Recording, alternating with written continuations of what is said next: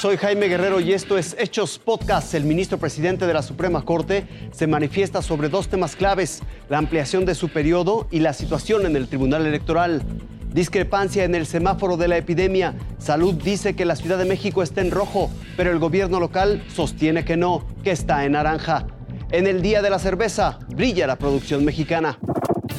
El presidente de la Suprema Corte de Justicia, Arturo Saldívar, puso punto final a las dudas sobre la extensión a su presidencia de cuatro a seis años aprobada por el Congreso de la Unión. Esto a días de que el Pleno del máximo tribunal del país analice la legalidad del tema. Quiero informar que concluiré mi mandato como presidente de la Suprema Corte de Justicia de la Nación el 31 de diciembre de 2022, cuando termina el periodo para el cual fui electo por mis compañeros y compañeras ministros. En conferencia de prensa afirmó también que no es viable que el magistrado José Luis Vargas se mantenga al frente del Tribunal Electoral. Sin embargo, reconoció que hay interés por parte de los integrantes de dicho tribunal para superar las problemáticas internas y dejar atrás el desprestigio que lo ha marcado en los últimos meses. La permanencia en la presidencia del tribunal el magistrado José Luis Vargas ya no es viable. No hay condiciones para que él siga eh, en el cargo que él dice que sigue ostentando y me parece que con realismo y responsabilidad debería de dar un paso al lado. Saldívar también refirió que el decreto anunciado por el presidente Andrés Manuel López Obrador sobre preliberaciones penitenciarias tiene una serie de complicaciones legales y operativas. Muchas gracias, les deseo mucha salud a ustedes y a todas sus familias. Buen Juan Pablo Reyes, Fuerza Informativa Azteca.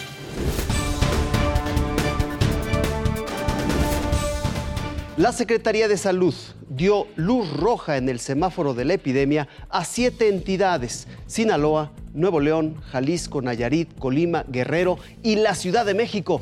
15 estados tendrán semáforo naranja a partir del lunes y nueve estarán en amarillo.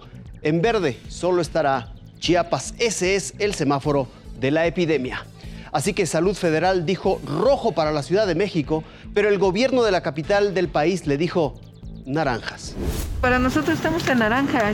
En la mañana dimos todos los argumentos, se está estabilizando gracias a este naranja. Y lo más importante es que no se cierran actividades, sino que tenemos que seguirnos cuidando todos. Una de cada cinco cervezas que se exporta en el mundo es mexicana. México es una potencia cervecera. Somos el cuarto país productor de cerveza a nivel mundial y el primer país exportador de cerveza en el mundo. Llegamos a más de 180 países. 65 litros de cerveza por persona al año es el consumo promedio de los mexicanos. Me he hecho dos cervezas cada, cada, cada fin de semana, como unos, que, unos, eh, unos 50 litros más o menos.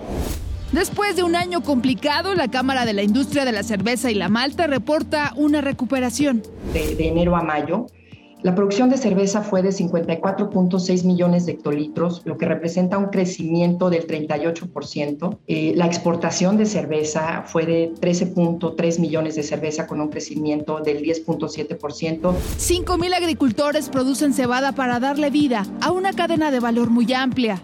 Aportamos el 1.5% del PIB nacional, generamos más de 700 mil empleos. De los insumos que se requieren para la producción de cerveza, el 73% de los insumos son insumos nacionales.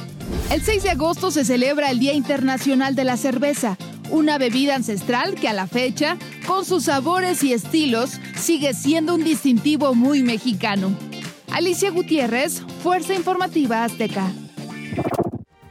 Esto fue Hechos Podcast. Que tengan un espléndido fin de semana.